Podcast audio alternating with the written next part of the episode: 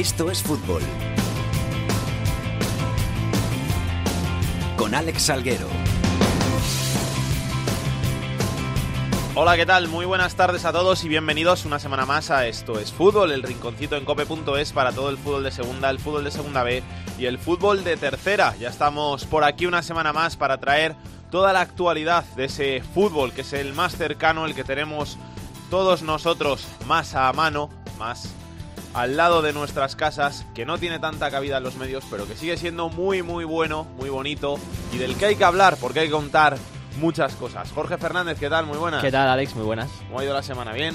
Bien, muy bien. Mucho ajetreo, mucho trabajo, pero que no falte. Te están haciendo hacer muchas cosas en COPE, valga la redundancia. Sí, bueno, lo que me dejan, lo que me dejan. Yo también me ofrezco, pero vamos, lo que me dejan. Hoy, a los mandos de esta gran nave, el gran Antonio Bravo, vamos con los titulares.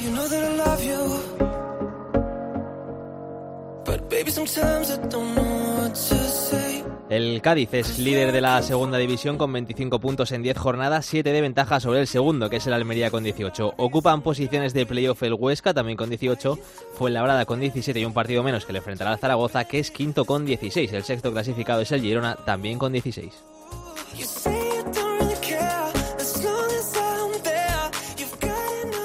Por abajo sigue con lista el Oviedo con 7 puntos, 8 tiene en su casillero el Mirandés Deportivo y el Málaga. Los gallegos han cambiado de entrenador esta semana, en que la deja su puesto en el banquillo de Rezor a Luis César San Pedro.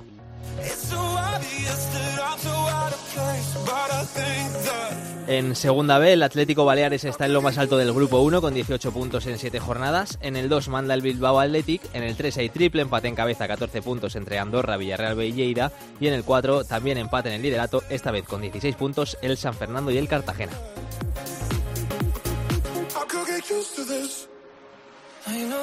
Y para la anécdota de la semana nos vamos a Zaragoza porque el jugador ganes Rafael Duamena deberá abandonar temporalmente y de forma indefinida la práctica del fútbol tras serle detectada una patología cardíaca. Cuéntanos, Anabad.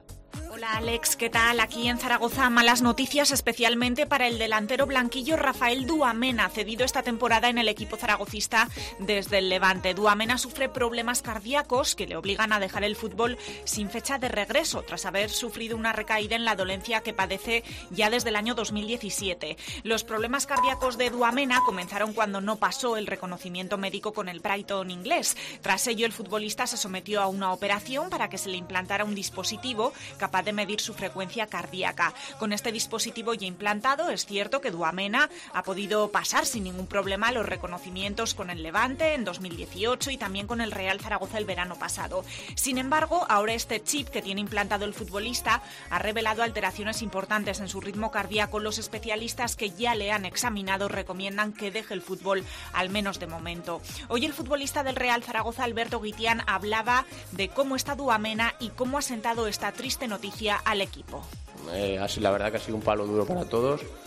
Bueno, lo único que deseamos es que Rafa se, se ponga bien cuanto antes, que, que supere esos problemillas que tiene ahora y, y, que sepa que el equipo está con él. Esto es una piña en las buenas y en las malas y estamos, estamos deseando que, que, vuelva con nosotros. El Real Zaragoza, por tanto, se queda ahora con Luis Suárez como única referencia en ataque. El míster Víctor Fernández deberá dar participación a un jugador que tenía totalmente descartado, como es Linares, reconvertir a futbolistas como Pombo o Alex Blanco en delanteros de referencia, tirar de filial, donde aparece la figura de Baselga, o acudir al mercado de jugadores en paro. Aquí vuelve a surgir el interés por intentar el fichaje de Sergio García, que recordamos ya estuvo en la órbita zaragocista en el pasado mercado de fichajes.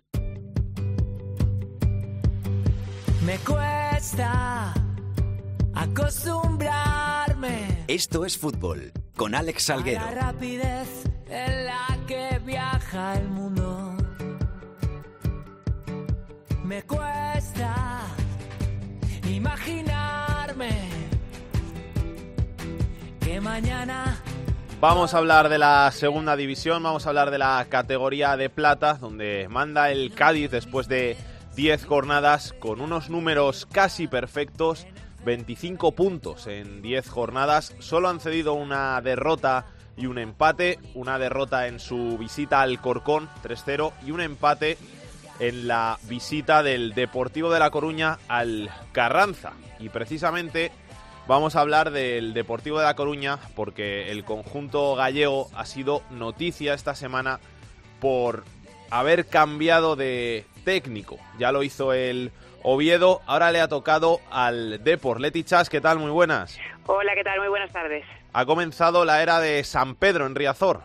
Sí, ha comenzado la etapa de Luis César. Tanto ayer como hoy ha querido el técnico gallego entrenar en doble sesión. Ya ha dicho que tiene que simplificar conceptos de cara a la visita de este domingo a la Unión Deportiva Las Palmas para poder impregnar a los futbolistas de lo máximo posible dentro de su librillo. Está empezando por la parcela defensiva porque es que el Depor es el segundo equipo que más tanto se ha encajado en la categoría de plata y a partir de ahí ir creciendo. De entrada, como es habitual con la llegada de un nuevo entrenador, sí que se percibe, ¿no? Ese ambiente positivo, de todos los futbolistas quieren convencer y hay energías renovadas. El propio Luis César San Pedro en la rueda de prensa de presentación decía que él venía aquí a por todo y que por todo es quedar en la máxima posición posible en la tabla.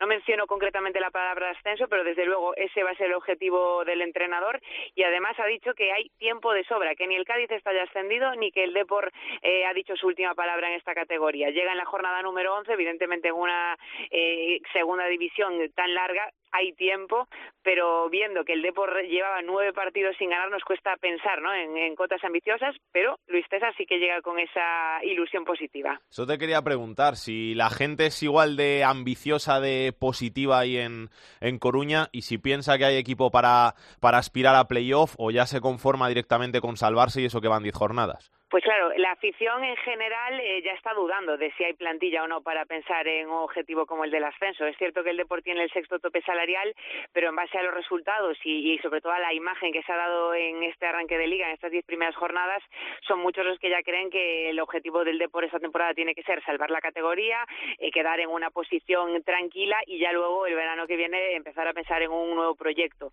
Pero bueno, también eh, están los que opinan. El propio presidente en una última comparecencia decía que es el sexto tope salarial y que cree que el Depor incluso por nivel podría ser mejor porque hay muchos jugadores que han renunciado a ofertas económicas mejores por venirse al Depor, ¿no? Ese era el argumento que tenía Paco Zas.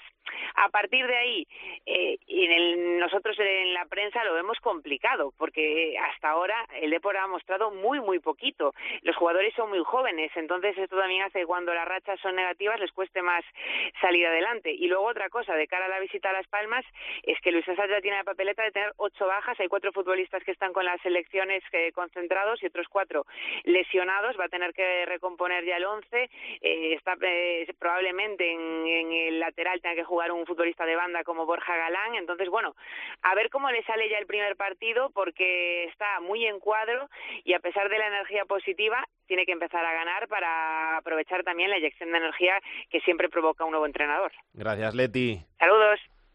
Paco Liaño, ¿qué tal? Muy buenas, ¿cómo estás? Hola, ¿qué tal? Buenas tardes. ¿Qué crees que le pasa al Depor? ¿Por qué este mal inicio de, temporada? ¿Dónde pueden estar esos males del conjunto de, deportivista? Bueno, yo creo que, que ninguno, ningún deportivista pensábamos que, que el Depor a estas alturas iba a estar tan mal. Y es cierto que con relación a la temporada pasada, eh, al margen del entrenador, el equipo, bueno, pues yo creo que perdió gente con mucho peso. Eh, Edu Espósito, Quique González, eh, los dos centrales.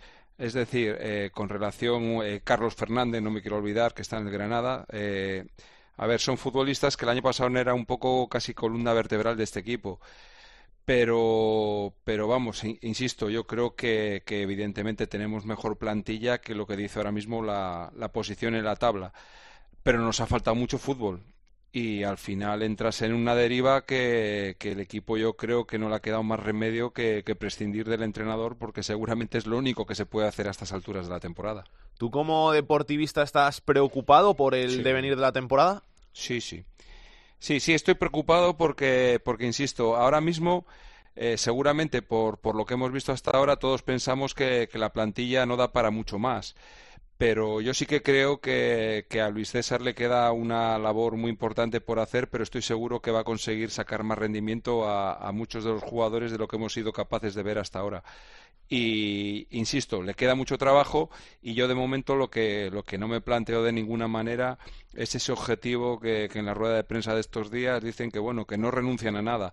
eh, bueno, primero vamos a salir de ahí abajo y a partir de ahí, como la segunda es tan larga, bueno, vamos a ver si nos da para, si nos da para más, pero esos eh, 50 puntos, ¿no? Que normalmente se dicen, hay que conseguirlos y fíjate los poquitos que tenemos a día de hoy. ¿Crees que va a cambiar mucho el, el deportivo de, de Luis César San Pedro del de Anquela? ¿Que, ¿Que va a cambiar mucho el estilo?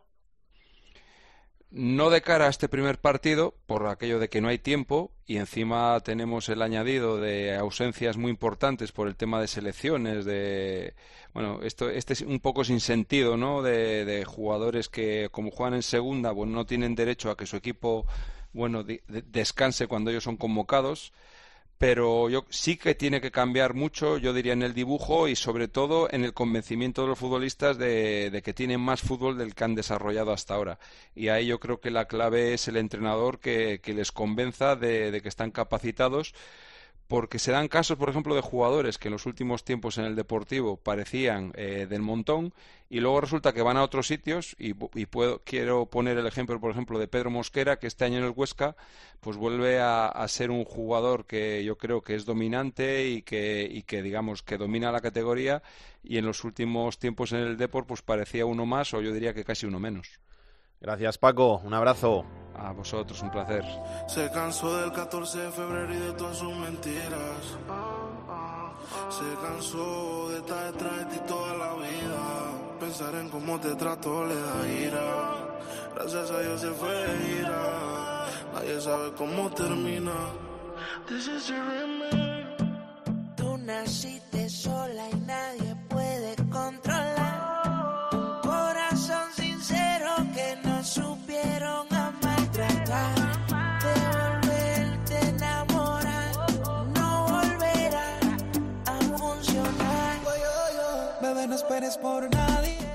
Gómez, ¿qué tal? Muy buenas, ¿cómo estás? Hola, Alex, ¿qué tal? Muy buenas. Hemos estado hablando con Paco Liaño, con Leti Chas del Deportivo, de la mala racha del conjunto gallego. Ya hemos hablado contigo estas semanas de los problemas que, que tiene el Deport, pero, pero es que esto sigue siendo bastante grave. Sí, es una situación muy preocupante porque el Deport puede comenzar el partido de este domingo a las 9 horas peninsular, 8 horas eh, 8 hora eh, insular en, en, la posición de, de, de colista. La situación es muy compleja, es cierto que, que al final un cambio de caras eh, supone una nueva ilusión y por tanto estamos en esos días de, de, cierta ilusión en Coruña porque siempre un fichaje, ya sea un jugador, ya sea un entrenador, ya sea un nuevo director deportivo, pues siempre despierta motivación, pero como bien dijo hoy en Ecobóveda en rueda de prensa, eso dura lo que dura, ¿no? Al final eh, tiene que haber continuidad con los resultados. Es cierto que es un entrenador con mucha experiencia en segunda división, es un entrenador Luis César San Pedro con más partidos en, en su, o sea, es el entrenador con más partidos de la historia de segunda división, un entrenador lógicamente eh, gallego que vive muy cerquita de La Coruña, en Ares, por tanto muy vinculado a, a Galicia, al fútbol gallego y, como no al Deport, donde ya comentó en su presentación ayer mismo que era su sueño entrenar al Deport y, y bueno, eh, un entrenador muy propositivo, muy valiente, muy ofensivo, que su última experiencia fueron las cuatro jornadas de la temporada pasada con el Tenerife, donde consiguió la permanencia. Previamente creó un Real Valladolid muy generador a nivel ofensivo, pero con demasiados errores defensivos. Un equipo que, que después eh, ascendió a Primera División con Sergio González. Un entrenador que, por ejemplo, previamente en el Club Deportivo Lugo, hace tres temporadas, pues terminó noveno, que es la mejor posición histórica del club. Y, y, bueno, un entrenador que eso sí supone un cambio muy importante de perfil con respecto a Juan Antonio Anquela. Juan Antonio Anquela era un entrenador más de, de atacar los espacios, de presión alta, de ser intenso, del balón parado. Y es cierto que Luis César San Pedro, aunque ha cambiado y ha modificado y, ha, y se ha transformado durante su carrera deportiva, es un entrenador en principio combinativo y más ofensivo, más ofensivo y más combinativo que lo que era Juan Antonio Anquela. Te quiero preguntar también por el, por el Cádiz, que después de estas primeras diez jornadas sigue sorprendiendo y si al final va a tener equipo para, para poder meterse a, a, ascender directamente. Yo creo que ha mejorado la plantilla. A mí no me extraña esta racha positiva del Cádiz porque ya en las tres temporadas anteriores había cosechado tres rachas maravillosas, especialmente en otoño, digamos un poco más tarde que, que esta que comenzó ya desde la primera jornada yo creo que tiene una plantilla más larga que lo que tenía en años eh, anteriores. Creo que es un equipo que a mí me transmite dudas en cuanto al juego posicional y no es que me transmita a mí, sino que también lo reconoce el propio Álvaro Cervera en alguna rueda de prensa. Creo que es un equipo que, que, evidentemente puede luchar por el ascenso directo, que todavía es muy pronto, que ya tiene un margen importante. Después de 10 jornadas, 7 puntos con respecto al tercer clasificado, pues ya pues ya es una ya es una distancia relativamente importante y, un equipo que, que bueno que, que yo creo que si mejora en juego posicional si es capaz de, de, mejorar eh, cuando los rivales se cierran cuando los rivales le esperan pues evidentemente es un clarísimo candidato al, al ascenso directo y lo último, en estas diez primeras jornadas, ¿qué es lo que más te ha sorprendido, tanto gratamente como, como negativamente? Bueno, pues yo creo que el inicio de Fuenlabrada, sin duda, muy fuerte a nivel local, lleva 17 puntos ya a estas alturas de temporada, con un partido pendiente por jugar, eh, frente al Real Zaragoza en casa. Eh, creo que al ser un recién ascendido, primera temporada histórica del, equipo en segunda división, pues creo que es lo, más sorprendente desde el punto de vista positivo y desde el punto de vista negativo, pues evidentemente la, la situación del Depor, ¿no? Porque la situación del Málaga puede llamar un poquito menos la atención por los problemas económicos, por los problemas de, de, entorno y de, y de institución, pero, pero llama especialmente la atención la situación de, del Depor, sin duda, ¿no? Evidentemente en el Depor también hay una falta de cohesión social en la calle por porque todavía hay partidarios de, de, de Augusto César Lendoiro, partidarios de la, de la Junta Directiva actual que es continuista con respecto al anterior presidente Cristino Fernández, supongo que gente también mixta, ¿no? Que, que, opta por, por, por, ser más independiente sin ser de, la actual directiva ni de ni de ni de ni del Endoiro pero evidentemente la, la, situación del Málaga a nivel institucional es todavía peor que la de del Depor y sobre todo la situación económica no el Depor no tuvo tantos problemas para inscribir jugadores como si lo como si tuvieron el Málaga y, lo Deportivo Las Palmas la situación del Deportivo a nivel deportivo valga la redundancia es muy grave y veremos si Luis César San Pedro es capaz de reconducir y de revertir esta situación. Gracias, Millán. Un abrazo. Gracias, un abrazo. Y vamos a terminar este repaso a la segunda división precisamente por Málaga. Javier Bautista, muy buenas. Hola, ¿qué tal? Muy buenas tardes. ¿Se va a jugar finalmente ese partido del sábado a las seis de la tarde ante el Cádiz? Bueno, eh, se supone que en esta misma tarde competición debe de vitaminar porque estamos a poco más de 48 horas para el partido del, del próximo sábado en, en La Rosaleda. Eh, en el escrito que ha remitido competición al Cádiz y a la Liga, eh, les hace ver que el Málaga pide el aplazamiento porque no tiene jugadores. Y me da la sensación que el Cádiz y la Liga lo que le han remitido a competición es que sea competición la que tenga que decidir, que tampoco tendría excesivos problemas la Liga y el Cádiz viendo la situación, pero de todas las maneras debe de decidir competición en esta misma tarde porque mañana sería cuando el Cádiz viajase, hiciera rueda de prensa, hiciera la previa del partido con la lista de convocando y viajase aquí a aquí a, Málaga. Hombre, la situación en el club malaguista es ahora mismo un poco dramática porque eh, sanos y bien en lo físico solo tienen 10 jugadores y con 10 jugadores la normativa dice que no se podría jugar porque tiene que ser 11 o menos de 11. Así que, mm, bueno, vamos a ver, todavía a día de hoy no se sabe. En el entorno del Málaga se entiende de que se es un poco pesimista también. Pero bueno, eh, con la documentación y bien argumentado, como ha comentado muchas veces Fauto, pues igual a lo mejor competición lo estima y va hacia adelante este aplazamiento. Es que esto al final, con tantos internacionales y la plantilla tan corta, cada vez que juegue las selecciones, que sea parón de, de selecciones, le puede pasar. Claro, el problema es que la liga permite al Málaga jugar competir con 17 profesionales. Si el 2 de septiembre, que se cierre el mercado, la Liga permite al Málaga jugar con 17 profesionales, sabe que esto en cualquier momento puede pasar. La normativa es un poco ambigua porque, por un lado, te dice que no es motivo de aplazamiento lesión, sanción o virus FIFA, pero por otro lado te dice eh, que sí se podría suspender en caso de que se te junten todas estas cosas a la vez. Y al Málaga se le ha juntado todo. Eh, tres lesionados, eh, sancionados, virus FIFA, ¿Puedes crear un precedente? Sí, pero es la, es la normativa que, que existe. Por ello, eh, el Málaga entiende de que sin esos efectivos pues no podría jugar en el, en el partido del, del sábado, pero uno de los principales responsables de esta situación es la propia competición. La segunda debe de parar porque cada vez hay más internacionales, cada vez es más importante y, hombre, haciendo un parón y jugando en tres semanas, por ejemplo, cuadras bien las fechas, así que no deberíamos de estar en esta tesitura. Y es verdad que la situación del Málaga, también hay que entenderlo, es una situación un poco, eh, digámoslo así, puntual. Ninguna plantilla en primera y en segunda tiene 17 profesionales, ni ningún equipo a principio de temporada va a ser una plantilla con 17 profesionales. Es un caso muy puntual del que puede sentarse precedente o no si comité competición le da la razón al Málaga. Gracias, Bautista. Un abrazo. Un saludo. Que pase Pedro Martín. El enfadato de Pedro Martín. Muy buenas, Pedro, ¿qué tal? Buenas tardes a todos. ¿Qué tenemos que contar esta semana? Pues mira, vamos a. Bueno, estas últimas semanas se está hablando de los últimos de la clasificación de, de, la clasificación de segunda y vamos a hablar del primero, ¿no? Porque además se lo merece el Cádiz, que está haciendo un comienzo de temporada tremendo, con 25 puntos en las 10 primeras jornadas y que parece que ha cogido carrerilla para para conseguir lo que lleva dos o tres años intentando, que es subir a primera división. En los últimos años, en, este siglo XXI, eh, es el cuarto equipo que consigue 25 puntos en las 10 primeras jornadas.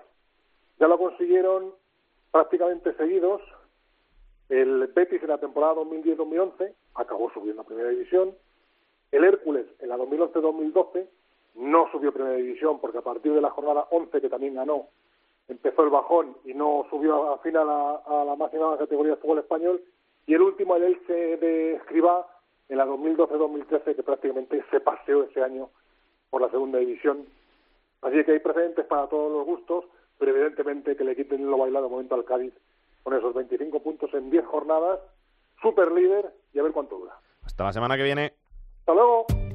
La segunda B en Esto es Fútbol acostumbrarme a la rapidez en la que viaja el mundo. Me cuesta imaginarme que mañana todo cambie. Turno para la categoría de bronce, turno para la segunda B y para el capitán de la segunda B, Rubén Bartolomé. Muy buena, Rubén. Hola, ¿qué tal? Buenas tardes. ¿Todo bien? Todo por aquí muy bien. ¿Has tenido buena semana por Zamora? Sí, sí, todavía estamos en este verano que no se va, que dice que se va ya el domingo. Así que de momento muy bien, disfrutando. Vamos a hablar un poquito de segunda vez. Vamos a empezar por ese grupo primero, donde las cosas no cambian en la cabeza y siguen mandando las Baleares.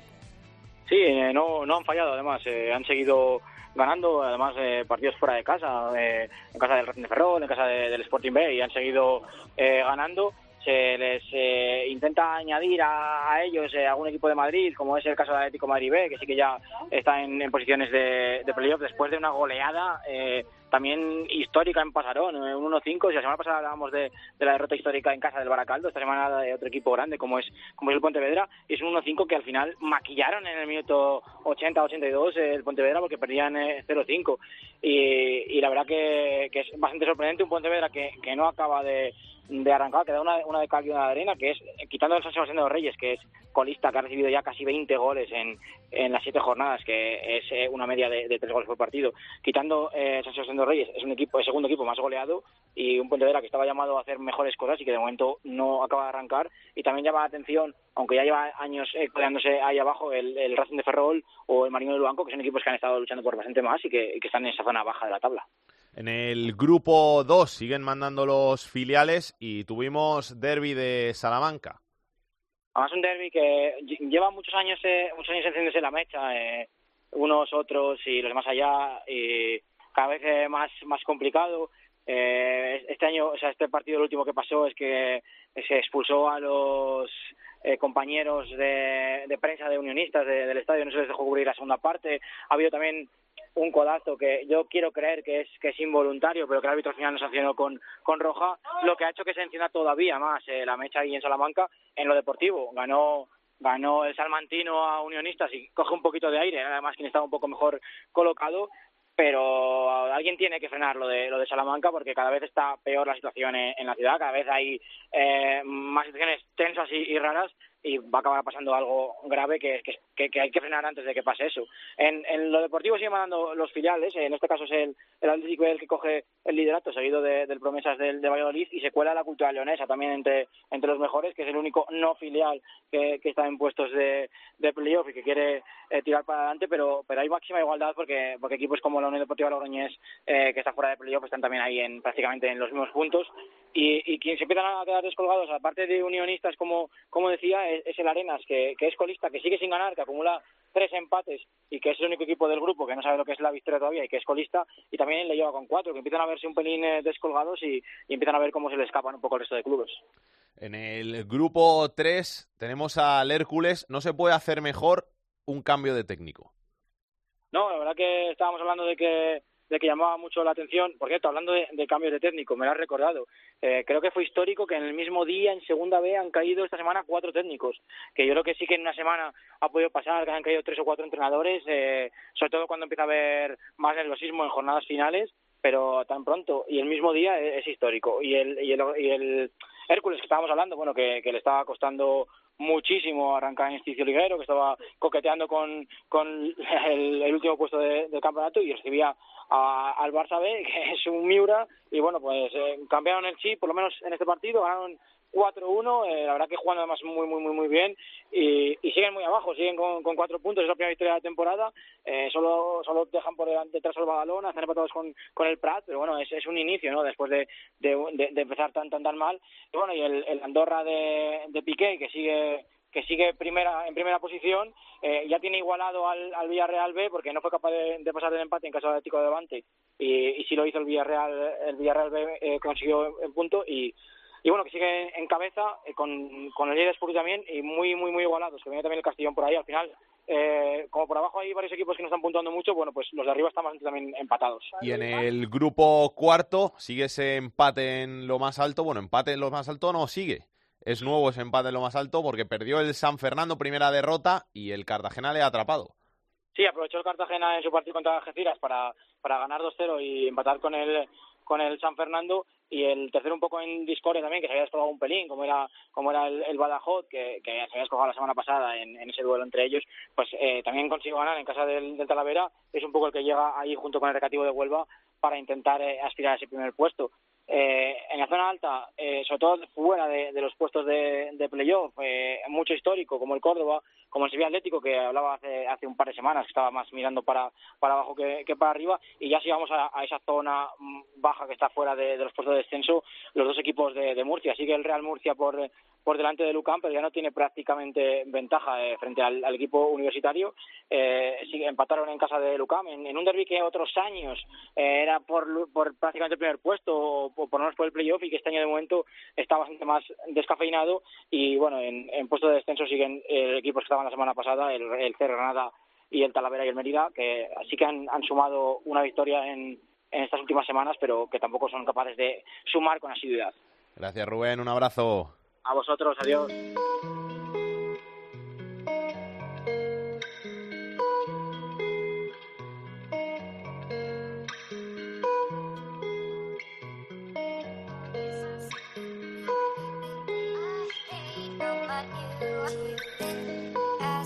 Y ahora una llamada a un conjunto de la Segunda B, a una ciudad de la Segunda B que está de celebración, está de cumpleaños porque su equipo ha conseguido convertirse en centenario. El Racing de Ferrol, que cumple 100 años, que ya ve como tiene un siglo de historia y para hablar de este centenario hemos querido llamar pues a uno de los hombres más queridos aquí en este programa, Álvaro Lorenzo, nuestro hombre de Lugo, que como buen ciudadano de Ferrol estará muy orgulloso del cumpleaños del equipo de su tierra. Álvaro, ¿qué tal? Muy buenas. ¿Qué tal, Alex? Muy buenas. 100 años, ¿eh? Pues sí, se dice pronto, pero bueno, un club histórico de, del fútbol nacional, no solo por tener un siglo que no muchos lo tienen, sino por los logros que ha conseguido. Le ha faltado quizá para este siglo llegue lo de jugar en primera división, pero es el equipo que más temporadas ha jugado en segunda sin ascender. Eso ya es bastante meritorio. 34 años del Racing en segunda, subcampeón de la Copa en el año 39, es decir, un equipo histórico de nuestro fútbol, no de la primera división, pero bueno, eh, en segunda en segunda B y en tercera, como, como bien sabemos en, en, tu programa, hay mucho fútbol, hay mucho que contar y el Racing está de fiesta. El sábado pasado se cumplieron 100 años, durante todo este año habrá actos para celebrar ese, ese bonito centenario y, nada, lo único malo, la única nota negativa que el equipo no está arrancando muy bien esta temporada en segunda B después del ascenso la temporada pasada, pero bueno, queda mucha liga y, y desde Ferrol se, se cree en este Racing. Nada mejor ¿eh? para, para celebrar ese ascenso que, que subir a segunda, sería histórico. Sí, es, está muy complicado. Es verdad que el nuevo consejo que ha llegado al club eh, tiene un proyecto a largo plazo para llevar al Racing otra vez de vuelta al fútbol profesional. La gente se acordará, sobre todo en la primera década, de, este, de estos 2000, el Racing sí que estuvo bastantes temporadas en segunda. Ahora lleva ya más de 10 años sin aparecer por la, por la categoría de plata, pero bueno, es el proyecto de este consejo, eh, llevar al Racing otra vez al fútbol profesional. Es verdad que bueno, esta temporada es más de consolidarse después del ascenso, pero más o menos con el bloque de la temporada pasada en tercera y con algún refuerzo de lujo como Dani Avalo, como Alex López, el es del Celta, bueno, el equipo intentará por lo menos eh, este año mantenerse en la categoría y luego ya eh, pensar, ojalá, en volver a la segunda división. Para celebrar este centenario, hemos querido hablar con uno de los jugadores míticos ¿no? de este Racing de Ferrol, el máximo goleador histórico, me has dicho, que es del, del conjunto de Ferrol, ¿no? Sí, Pablo Rey y tiene mérito porque ya ha superado los 100 goles con el Racing sin ser delantero. Él es, bueno, media punta, centrocampista, pero lleva ya 13 temporadas en el club, es de Ferrol y al final es quizás el máximo exponente que hay en la plantilla de este, de este Racing centenario. Pablo, ¿qué tal? Muy buenas. Hola, buenas tardes. Felicidades. Muchas gracias. ¿Cómo se siente llegando a, lo, a los 100 años el, el, equipo de tu tierra, el equipo en el, en el que juegas y, y, y siendo tu historia de, de ese centenario? Porque al final tú también eres historia. Bueno, pues la verdad es que muy contento, ¿no? También que, que me coincida, pues, eh, cumplir este centenario con, con el Racing y, y siendo su capitán y, y, bueno, para mí es un, un título personal que, que me llevo, ¿no? Para cuando me retire y la verdad es que muy contento. ¿Qué tal las cosas esta temporada? ¿Cómo están saliendo? Bueno, pues empezamos un poco un poco peor de lo esperado y, y bueno, yo creo que adaptándonos un poco ¿no? a, a la categoría y, y bueno, eh, esperemos que con el paso de las jornadas pues que vaya cogiendo el equipo pues su, su mejor nivel y, y, que podamos empezar ya a sumar de, de tres en tres. ¿Cómo, ¿Cómo vais a celebrar esos 100 años? ¿Hay algo especial, algo preparado para, para el centenario a lo largo de, de toda la temporada? o eh, Bueno, yo creo que, que lo quieren celebrar con, con diferentes actos no a lo largo de a lo largo del año. Y bueno que se hayan hecho públicos pues fue lo de haber hecho un, el cupón de la ONCE eh, exclusivo para el 5 de octubre para para el Racing. Y está planeado un, un partido contra contra el Sevilla aquí en, en la Malata. Y, y bueno me imagino que como eso muchas muchas cosas más. Tocó el cupón eh, no, a mí no, desde luego. A alguien, a alguien le habrá tocado, a mí no. ¿eh? ¿A ti, Álvaro, te tocó? Eh, no, yo tenía varios, pero tampoco me tocó. Ya sería demasiada casualidad que, que a un ferrolano le tocara el cupón del centenario del Racing. Eh, lo que te decía Pablo, ese partido amistoso que está planeado con el Sevilla, eh, para que la gente lo sepa, es un poco conmemoración de esa final de Copa del año 39 entre Sevilla y Racing de Ferrol, eh, que perdió el Racing 6-2 contra el Sevilla, pero tuvo mucho mérito llegar, llegar a esa final. Por eso se quiere organizar en la Malata ese partido eh, con el Sevilla un poco para, para recordar la historia del club. Tú pregunta lo que quieras, ¿eh? Eh, bueno, eh, no, yo, yo veo los partidos del Racing y, nada, sé que sé que el equipo estará fastidiado, sobre todo porque el otro día en casa, eh, el partido del día del centenario, del día siguiente, se cayó 0-3 ante el Atlético Baleares, pero bueno, eh, sé que decía Pablo que quizás, eh, no sé, Pablo, si tenéis que cambiar un poco la, la, manera de jugar, decías hoy en sala de prensa, de quizás ser un poco más prácticos en un grupo eh, muy complicado con los equipos baleares, con los equipos de Madrid, también hay que un poco encontrar la forma de juego, ¿no? Sí, a ver, el año pasado en tercera también empezamos el año pues eh, no muy bien y, decidimos pues simplificar un poco un poco el juego y ahora pues estamos en una situación similar, ¿no? Eh, en segunda vez muy difícil ganar partidos y, y bueno, la verdad es que creo que, que nosotros exponemos demasiado, queremos jugar mucho y, y bueno, al final los los rivales se aprovechan de eso y yo creo que para salir de esta situación pues lo mejor es simplificar el juego y, y hacerlo todo mucho más sencillo para, para jugar en campo contrario y, evitar pues pérdidas que, que te puedan costar goles y, y, bueno yo creo que por ahí irán los tiros no y por donde el camino por donde tenemos que ir para, para volver a, a ganar partidos.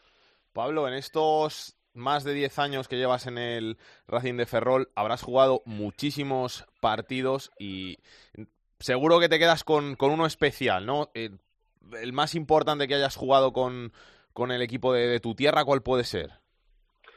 Bueno, pues eh, a pesar de, haber ascendido ya dos veces a segunda con el Racing, pues no sé si es por lo reciente que lo tengo o, por lo especial que fue, pero pero el partido de Jaén en el que conseguimos el año pasado pues ascender a, a segunda B también por la necesidad que tenía el, club y, y, la ilusión que tenía toda toda la afición pues yo creo que, fue algo muy bonito, se desplazó mucha gente a Jaén un domingo que, al día siguiente pues tenían que, ir a trabajar y, yo creo que es un, recuerdo muy bonito.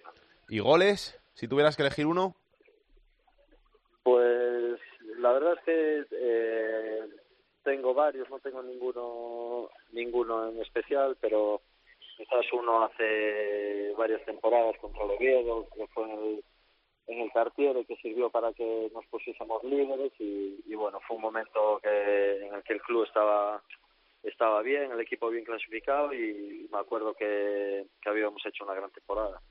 Pablo, que muchas gracias eh, por pasarte por estos fútbol y enhorabuena por ese centenario del Racing de Ferrol al que tú has contribuido con, con muchos partidos y muchos goles defendiendo la camiseta. Vale, muchas gracias. Álvaro, pues ahí está, el, capitán del equipo y el, máximo jugador de la historia del Racing, un jugador que de mucha calidad, que siempre se ha dicho que quizá podría haber jugado bastantes más temporadas en segunda de los que lo ha hecho, pero bueno, sigue siendo el líder del Racing, el año pasado más de 25 goles en tercera, y ya digo, el capitán esta temporada también llevando, eh, tirando del carro del equipo en un grupo muy difícil, ¿eh? porque el grupo 1 este año con esta reestructuración, con los equipos baleares, con los canarios, con los madrileños, eh, se ha vuelto mucho más caro todavía que en otras temporadas.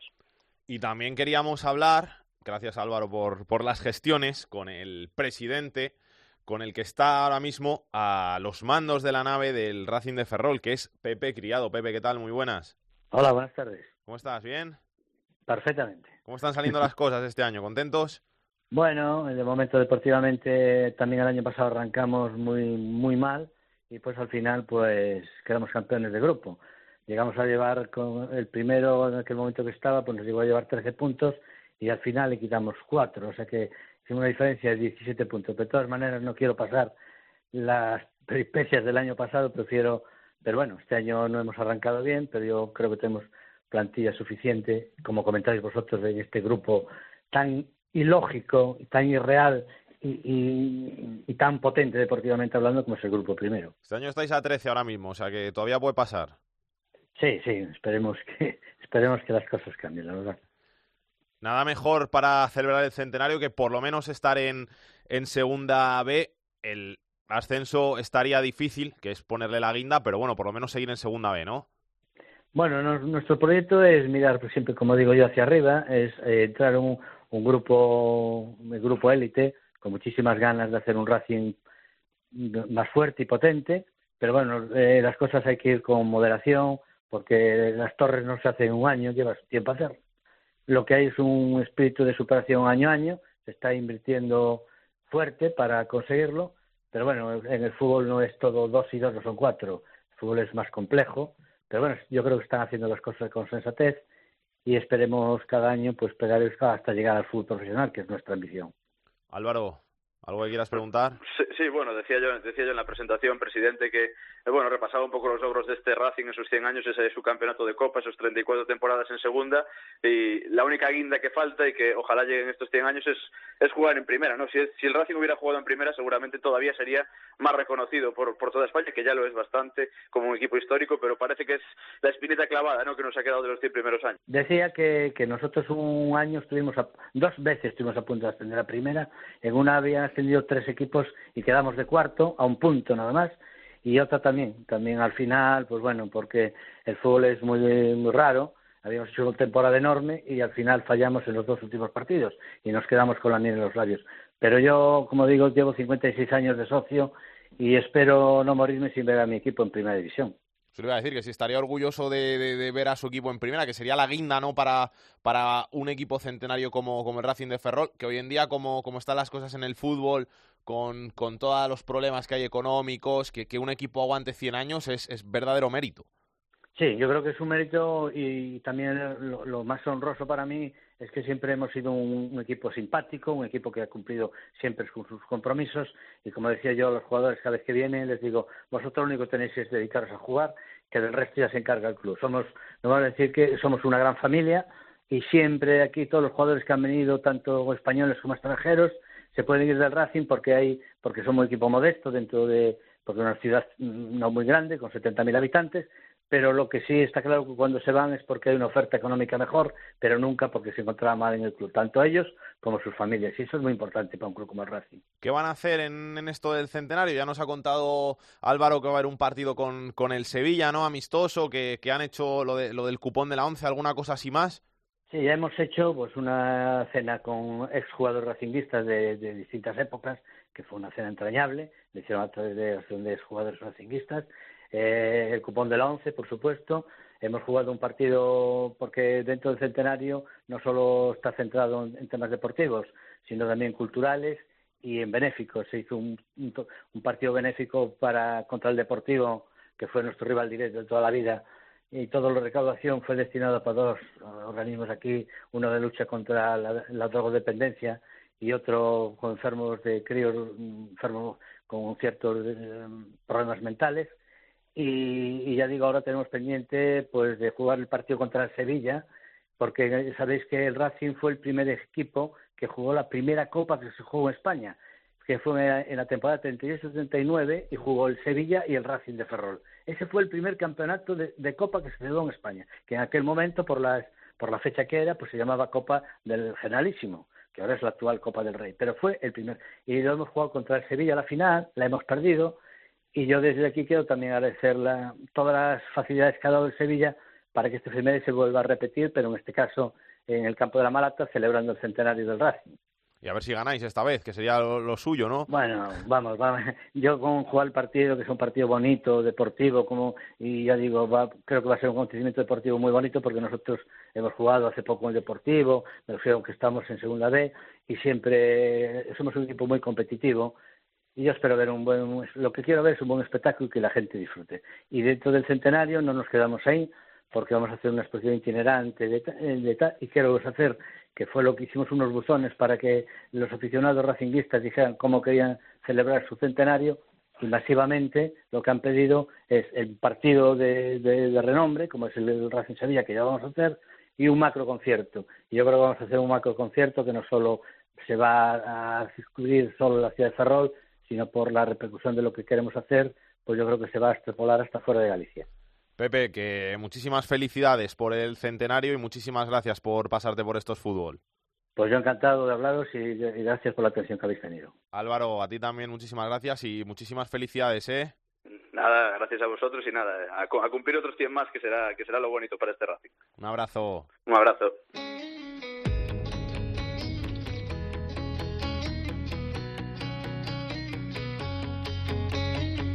Voglio svegliarmi così, con una boccia di gin. L'aereo è sempre alle tre, non vado più a Saint-Tropez. Una vita di guai, non mi prenderai mai. Sto volando su un jet, domani altro DJ set. E adesso portami al mare, al Tropicana a ballare. Voglio ya nos ha dado unas pinceladas Rubén Bartolomé acerca de lo que pasó el pasado fin de semana en el derby de Salamanca, pero queríamos hablar un poquito más en profundidad del partido y todo lo que rodeó polémicamente a ese derby de la ciudad de Salamanca, a ese derby entre el Unionistas y el Salamanca. Pablo Acebo, ¿qué tal? Muy buenas.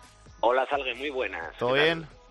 Todo bien, bonita música, por cierto, ¿eh? me mola para el derby. Luego te paso por, por WhatsApp, ¿cómo se llama? Me mola, me mola, déjamela así.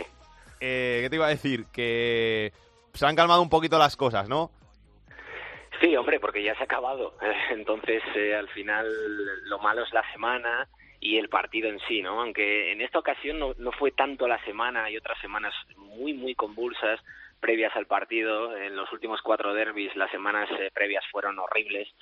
Y esta semana fue bastante más tranquila. El problema fue el, el, partido en sí, lo que pasó después, ¿no? El partido en sí, en lo deportivo, por la por la polémica con el con el primer gol, si sale o no sale esa pelota, eh, polémica arbitral, después también con un par de, de jugadas de, Salamanca, un codazo de Cristian Álvarez sobre Álvaro Romero, jugador de Unionistas, que es eh, un codazo terrible y que Unionistas eh, va a denunciar a Cristian Álvarez por esa lo que ellos entienden como una agresión y también eh, un par de, de, jugadas también de, Góngora eh, sobre sobre Rafa Mella que también se tildan desde de agresión desde el Salamanca pero pero ahí no va a haber denuncia. Eso en cuanto a lo deportivo. Y en cuanto a lo extradeportivo pues bueno pues ya sabéis eh, después del partido se conoció que se habían expulsado a varios eh, miembros de comunicación de Unionistas por grabar imágenes dentro del recinto del Estadio El Mántico, que estaba prohibido por el equipo local. El Salamanca eh, no retransmitió ese partido y, y no pro, y prohibió ¿no? La emisión de imágenes. El Departamento de Comunicación de Unionistas eh, las emitió a, a, través de sus redes sociales, etcétera. Al parecer, según cuenta el Salamanca, les avisaron varias veces para que no grabaran. Siguieron grabando y les expulsaron. Pues bueno, a raíz de ahí pues eh, se monta la Marimorena porque al final, pues bueno, es una guerra sin cuartel en Salamanca desde hace cuatro años entre unionistas y Salamanca y cualquier cosita, por pequeña que sea, pues se magnifica una barbaridad, ¿no? Y al final acabamos más hablando de eso extradeportivo que, que de lo que sucedió en el terreno de juego con la victoria del Salamanca. Ese es el problema, que al final de lo único que se ha hablado del derby de Salamanca es de lo que pasó después, que si se avisó a los miembros del Unionistas de que no podían grabar, es cierto que grabaron, porque en su Twitter oficial está colgado y se puede ver expresamente y se puede ver fácilmente cómo están los vídeos subidos, grabados desde la grada, pues si haces esas cosas te expones a que, a que te acaben expulsando del, del terreno de juego. Te quería preguntar que, que me queda un poco eh, la duda, me has dicho que, que van a intentar eh, denunciar a, a Cristian, pero que, ¿qué vas a denunciar si, si eso ya ha pasado y no... Vamos, sería la primera vez que en España se entra de, de oficio en un partido de estos no, no, es que lo vayan a intentar, es que lo han hecho. Eh, han, han, denunciado esa jugada ante el comité de competición esperando que a Cristian, porque solo vio amarilla por esa jugada Cristian, que es una jugada de roja clamorosa. Yo creo que cualquiera que tenga sentido común y dos dedos de frente, eh, por escudo que tenga y por colores que defienda, eh, sabe que eso es roja, ¿no? Eso es, es evidente. El árbitro no lo vio así le enseñó la cartulina amarilla al central mexicano y Unionistas pretende rearbitrar esa jugada a través del comité de competición, ¿no? Que le puedan eh, expulsar y que le puedan caer varios partidos. Yo creo como tú, y más en segunda B, recuerdo hace años aquella jugada famosa de Javi Navarro con Arango, Creo que aquella sí que se rearbitró, pero estamos hablando de primera división, hay muchas más cámaras, eh, la presión es diferente. En segunda vez yo creo que no tendría precedentes, es decir, rearbitrar una jugada así con algo que ya ha sucedido, ¿no? Pero al final, Salgue, esto tiene que ver con la guerra, esto tiene que ver con la guerra eh, sin cuartel de la que estábamos hablando antes. Unionistas es muy beligerante con el, con el Salamanca. Eh, Unionistas nace como club homenaje a la Unión Deportiva Salamanca y el Salamanca es, eh, digamos, un homenaje desde el punto de vista continuista, ¿no? Ellos quieren eh, mantener sus símbolos, quieren eh, mantener el Estadio El Mántico, que es donde juegan como locales, pues como ha sucedido en Málaga, como ha sucedido en Badajoz, como ha sucedido en tantos y tantos sitios, ¿no? Pero eso Unionistas eh, no es que no lo entienda, es que no lo respeta y no es que lo diga yo, lo dicen sus estatutos en el punto número cuatro, en el que se posicionan, y cito textual, radicalmente en contra de todos aquellos que entiendan al Salamanca después de muerta, digamos, como una continuación. Por lo tanto, la guerra es sin cuartel y esa denuncia eh, tiene que ver con eso. Si Cristian Álvarez fuera jugador de Leyoa, Mm, por ponerte un ejemplo, esa denuncia no tendría lugar, estoy absolutamente seguro. Vamos a hablar con uno de los jugadores del Salamanca que estuvo en ese partido y que seguro que tiene muchas cosas que contarnos. Usío, ¿qué tal? Muy buenas. ¿Qué tal? Buenas tardes. ¿Cómo estás? Muy bien, todo ya, perfecto. Más tranquilas las cosas, ¿no? Sí, bueno, eh, ya pasaron unos días y, y la verdad es que ya enfocando la semana al partido que viene y ya dejando un poco de lado el partido de unionistas. ¿Te imaginabas tú cuando, cuando llegaste a Salamanca que las cosas iban a ser así? Bueno, eh, había coincidido con algún compañero que jugó en Unionistas y también con algún conocido en Salamanca y sí que me habían comentado de la rivalidad ¿no? que, que existían estos dos clubes. Es cierto que, no hasta tal punto, pero bueno, yo creo que, que lo que está comentando Pablo tiene que ser pues más anecdótico, ¿no? No hay que llevar las cosas a, a tal extremo porque, bueno, al fin y al cabo es fútbol, son dos aficiones enfrentadas y, y el orgullo tanto como en un lado como en otro debería debería apartarse un poquitín en estos temas. ¿Qué tal por Salamanca? ¿Se vio bien? Sí, muy bien, perfecto. De momento no llegó el frío que dicen que que hace que hace bastante fresquillo en, en invierno, así que muy contento y, y adaptándome. Pues si tú eres gallego, eso del frío te tiene que dar igual. Bueno, pero es diferente. ¿eh? Allí en Galicia es un frío húmedo y, y nosotros añoramos la lluvia. Aquí creo que, que se sustituye por, por heladas, así que es un pelín diferente. ¿A nivel personal te están saliendo bien las cosas? Sí, sí, sí, sí. La verdad no puedo no puedo pedir nada más que, que bueno que unos que algunos resultados hubiesen hubiesen sido mejores, pero salvo creo que un partido que, que el equipo sí que perdió notoriamente, pues pues tanto a nivel individual como colectivo las cosas están saliendo y, y hay que quedarse con lo bueno, porque bueno, eh, para eso están las semanas, cuerpo técnico, compañeros, eh, aún queda mucha mucha temporada y, y la mentalidad siempre es positiva para aprender y mejorar. Pablo, tú pregunta lo que quieras. No, no, no, yo, yo escucho, es que a mí me gusta escuchar a Usío, pero, pero sí es verdad que eh, hay una cosa guapa que mm, nosotros trabajando en COPE, yo no sé si Usío sabe que yo sé esto, pero, pero es así. Eh, Usío jugó, o si no, corrígeme Usío, jugaste en regional con nuestro compañero Pepe Torrente. Sí, claro. Pepe Coruña. Sí, sí, sí, sí, muy, muy buen amigo mío, un gran compañero de vestuario y a día de hoy mantengo una, una muy buena relación con él. ¿Era bueno? Eh, era leñero, era central leñero, pero tuvo sus años buenos de, de jugador del Fabril, incluso pretemporadas con el Deportivo de La Coruña y, y yo ahí no llegué a estar con él, pero todo el mundo, la verdad es que me, me dice que fue un central de garantías. ¿Sabes qué pasa, Salgue? Que me, me han contado, me ha contado un pajarín que a Usío lo ponían de, de lateral derecho. Usío es un tío, para el que no lo conozca, de 1,88, pesará 83, 84 kilos, ahora es delantero tanque, y lo ponían de lateral derecho. No sé ese mister lo que tenía en la cabeza, pero eso, eso me habían contado. Bueno, un anecdótico, un año anecdótico, ¿no? Eh, no, acabo de llegar a Coruña para estudiar la carrera de Derecho y, y me encontré en una situación, un equipo nuevo en el que el míster prácticamente no me conocía y, bueno, pues me, dijo que el delantero de su equipo era un compañero y que yo estaba muy bien físicamente y que de qué quería jugar. Yo le dije que de segundo punta y me dijo que no, él no juega con segundos puntas. Por tanto, pues al final me dijo, mira, échame una mano aquí, eh, que vas a por lo menos a tener minutos, a disfrutar. Y eso hice. Y fue el año que coincidí con Pepe y, y él era el central diestro y yo su lateral. Este que salto aquí a defensa. Eh, era, era, era de los de los que llegaba a línea de fondo, más bien. Algo te quedó luego de, de delantero. Sí, a ver, eh, evidentemente es, es un, un grado más, ¿no? El haber jugado en diferentes posiciones y, y el haber experimentado el que le fastidia a un lateral derecho, el que le fastidia a un central como delantero, pues, pues también me queda y, y lo aprovecho para también poder atacar esos aspectos que son más, más difíciles defensivamente. ¿Sabes algo, sabes algo que, que Usío estuvo en el Fabril, en el Depor B, un par de años, y allí, pues para la afición del Depor, eh, es un tío muy querido, ¿no? Por la afición del Depor, y, y lo contaba él, él estudió Derecho y ejercía como abogado allí en Coruña, y yo he leído en redes sociales a mucha, mucha gente eh, pedirle a Usío que cuando termine su carrera como futbolista eh, entre en el Depor, en el club, ¿no? Porque es un tío, ya te digo, muy querido, muy, muy volcado con el Deportivo de La Coruña, y allí mucha gente le pide que, que vuelva para el club. No sé si eso te ha llegado a ti, Usío, y si te lo planteas cuando, cuando termines.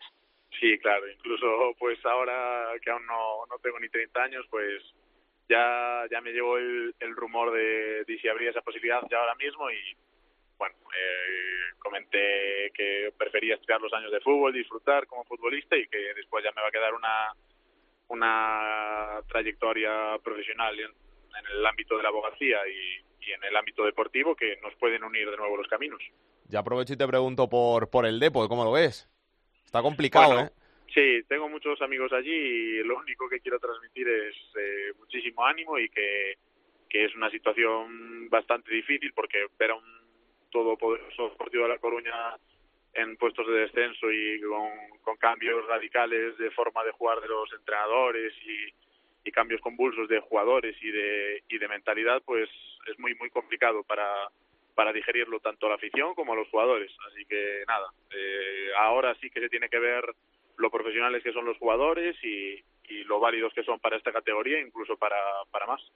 Te tengo que preguntar esto porque es obligado, eh, es por lo del codazo del, del otro día y la denuncia del, del Unionistas a, a Cristian. Eh, ¿Qué opináis? ¿Qué decís vosotros en, en el vestuario? ¿Cómo, ¿Cómo está el chaval?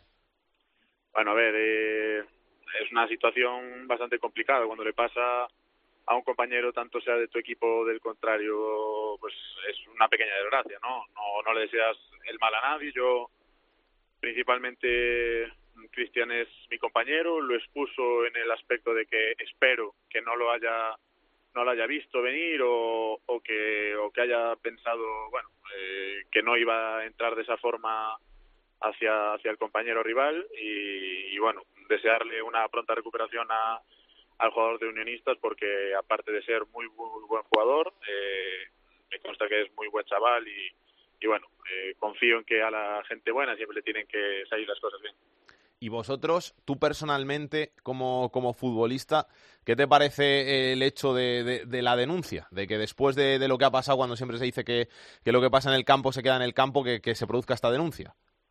Bueno, eh, mira, te voy a dar dos posturas. La primera, como futbolista y jugador que estaba en el campo, creo que los derbis eh, salmantinos, eh, lo que acaba de comentar Pablo, trascienden más allá de un simple partido o, un simple un simple juego. Eh, es más eh, un, un, orgullo que se que se pronuncia sobre dos entidades, eh, una formada recientemente y otra adquirida de un de un gran club histórico y bueno tienen esa pelea, esa disputa que donde desemboca es en este tipo de cosas que entristecen un poco a la afición, al futbolista y pues hacen empequeñecer también a las entidades, ¿no? El hecho de, de que, como muy bien dijo Pablo, si se tratase de ello, caería esa, esa denuncia sobre el comité a Cristian, pues puede ser, pero yo, yo dudo mucho. Eh, creo que como adultos que somos y, y como deportistas, que es lo primero que, que hay que saber ser en, en este deporte, pues eh, debería, debería olvidarse, debería quedar un perdón y como muy bien los dos jugadores lo han zanjado, han quedado para hablarlo y, y la verdad es que, que, bueno, contento al respecto de que la situación se vaya solucionando. También te puedo dar un segundo punto de vista, que ya en el aspecto aspecto más jurídico de la, de la del acontecimiento, ¿no? Eh, venimos casi 15 años atrás cuando Javi Navarro le da un golpe a Arango prácticamente sin balón de por medio y lo noquea y entra el comité de competición pues de oficio le caen creo que siete partidos a Javi Navarro por bueno por dejarle bastante dañado a Arango el jugador del Mallorca eh, ese, ese antecedente tuvo un antes y un después debido a que lo que se lo que se garantizaba ahí era que el árbitro no reflejó nada en acta y con posterioridad el comité entró de oficio. Eh, hay que contemplar jurídicamente cuándo tiene que entrar y cuándo no. Si la federación en sus estamentos y el comité no lo contempla en ningún caso, pues sería bastante difícil de digerir, de digerir que, que, bueno, que en este caso sí que sí que entrase. Por tanto, pues estaríamos en otra nueva disputa de orgullo y de, y de presentar alegaciones y alegaciones que lo único que haría sería llevar a otro plano que no sea el futbolístico una disputa que se tendría que haber quedado en el, en el Mántico el domingo pasado. Usío, que muchas gracias por pasarte por Esto es Fútbol. Un abrazo muy grande y nada, que mucha suerte para la temporada para el Salamanca. Venga, muchísimas gracias. Hasta Pablo. Pues ahí lo tienes. Eh, ya te dije yo que, que era un fenómeno. O sea, no se puede hablar mejor. De escucha, te habla de fútbol, te habla de tema jurídico, te habla de lo que quieras. O sea, nos podemos apartar y que se quede él haciendo el programa y ya está, no hay problema. Te voy a decir una cosa que siempre la digo cuando hablo de Salamanca. Qué bonito sería que se unieran los dos equipos, que hubiera un solo Salamanca y qué alto estaría el Salamanca ahora mismo. Es tal cual, es una realidad palmaria pero es, sería tan bonito como imposible. A día de hoy la situación es absolutamente, pues lo comentaba antes, ¿no? Eh, es una guerra, es una guerra abierta y hay que decirlo así porque lo es. Y, y es, son dos posturas absolutamente inabordables. O sea, el Salamanca yo estoy convencido que podría llegar a hablar con unionistas pero también estoy convencido que Unionistas, en el último de sus sueños, no se plantea hablar con el Salamanca porque, insisto, tiene sus propios estatutos oponerse frontalmente contra un club que, que defiende lo que defiende el Salamanca. ¿no? Por lo tanto, a día de hoy es imposible, pero que sería lo recomendable, no tengan la menor duda. Un abrazo, Pablo. Un abrazo a todos. Tenemos que hablar, antes me querías más. Tú ponte en mi lugar, ahora dime la verdad. La tercera división en Esto es Fútbol. No me pierdas el respeto, todo mal y mal y mal. Piensa y mírate al espejo. No pasamos tiempo juntos, nunca siempre y siempre es nunca. Tu nombre Jorge, vamos a contar cositas de la tercera. Eh, claro que sí, como todas las semanas. Eh, bueno, antes de nada te voy a dar dos datos porque estamos empezando ya la temporada. Los únicos equipos que cuentan todos sus partidos por victorias, el Pobla Mafumet, creo que lo he dicho bien, el Alcoyano Linares Ibiza Pitiusa y el Poblense, cuentan todos sus partidos por victorias. Por contra, los que no han ganado todavía y que se les está haciendo un poco cuesta arriba este principio de temporada son el Ecija Balompié, Collerense y Villegas. En cuanto a los datos que damos siempre, los más goleadores siguen siendo Hospitalet y Nájara con 22 goles a favor, seguidos del Gimnástica Segoviana y del Ibiza Pitiusas que han marcado ya 20. Por contra, los más goleados son el Mirandés B con 24 goles en contra, seguido de los 22 que ha recibido el Villegas. Y en cuanto al Pichichi, esta semana hay empate en cabeza entre Cristian del Caudal Deportivo y Nacho del Alfaro que ha marcado ya 10 goles en nada, en un mes que llevamos, prácticamente dos meses que llevamos de competición. La noticia de la semana, Alex, nos lleva hasta Valencia porque el juzgado de lo penal ha condenado a un hombre a seis meses de prisión por amañar un partido del grupo 6 de tercera división en el año 2016. Además de la pena de prisión, el acusado también se enfrenta a otros seis meses de inhabilitación. Aunque no se han dado muchos detalles sobre el partido, Alex, según Sport, el partido en cuestión es entre el Benigamín y un filial que no se ha especificado y creo que es que no quieren dar los datos de ese partido, pero en la denuncia también constaban otros ocho partidos que se están investigando. Gracias, Jorge. A ti. Vamos a ver qué tiene en su agenda de la semana Aitor Puerto. Comenzamos el repaso de la agenda futbolística del fin de semana con la segunda división, jornada 11, partido entre el decimonoveno, el Málaga, y el líder, el Cádiz. El sábado a las 6 y el otro gran partido, el domingo a las 4, el Numancia noveno recibe al Zaragoza quinto. En la segunda división B, en la jornada 8 para los cuatro grupos, en el grupo 1 destacamos el partido entre el segundo, el Ibiza, y el quinto, el Internacional. En el grupo 2, el decimosexto Izarra recibe al tercero, a la Cultural. En el grupo 3, quinto contra sexto y Agostera que recibe al Sabadell. Y el grupo cuarto, el sexto, el Marbella, recibe al segundo, el Cartagena. Para acabar el repaso, nos fijamos en la tercera división, grupo 3, jornada 9, partido entre el líder, el Laredo, que recibe al decimosexto, al Cartes.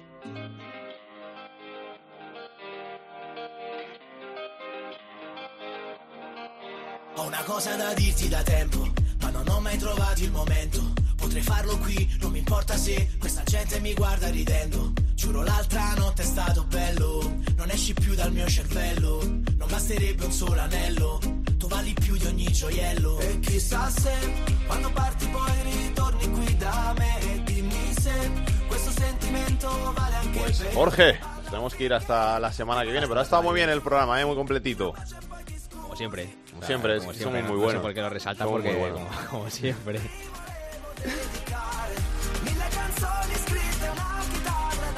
Nada, la semana que viene volvemos aquí en Estos Fútbol con más información, con más actualidad de la segunda, de la segunda B y de la tercera división. Hasta entonces, que lo paséis bien, que disfrutéis de la semana. Besos y abrazos para todos. Chao, chao. Para contactar con Esto es Fútbol puedes hacerlo a través de correo. Esto es fútbol.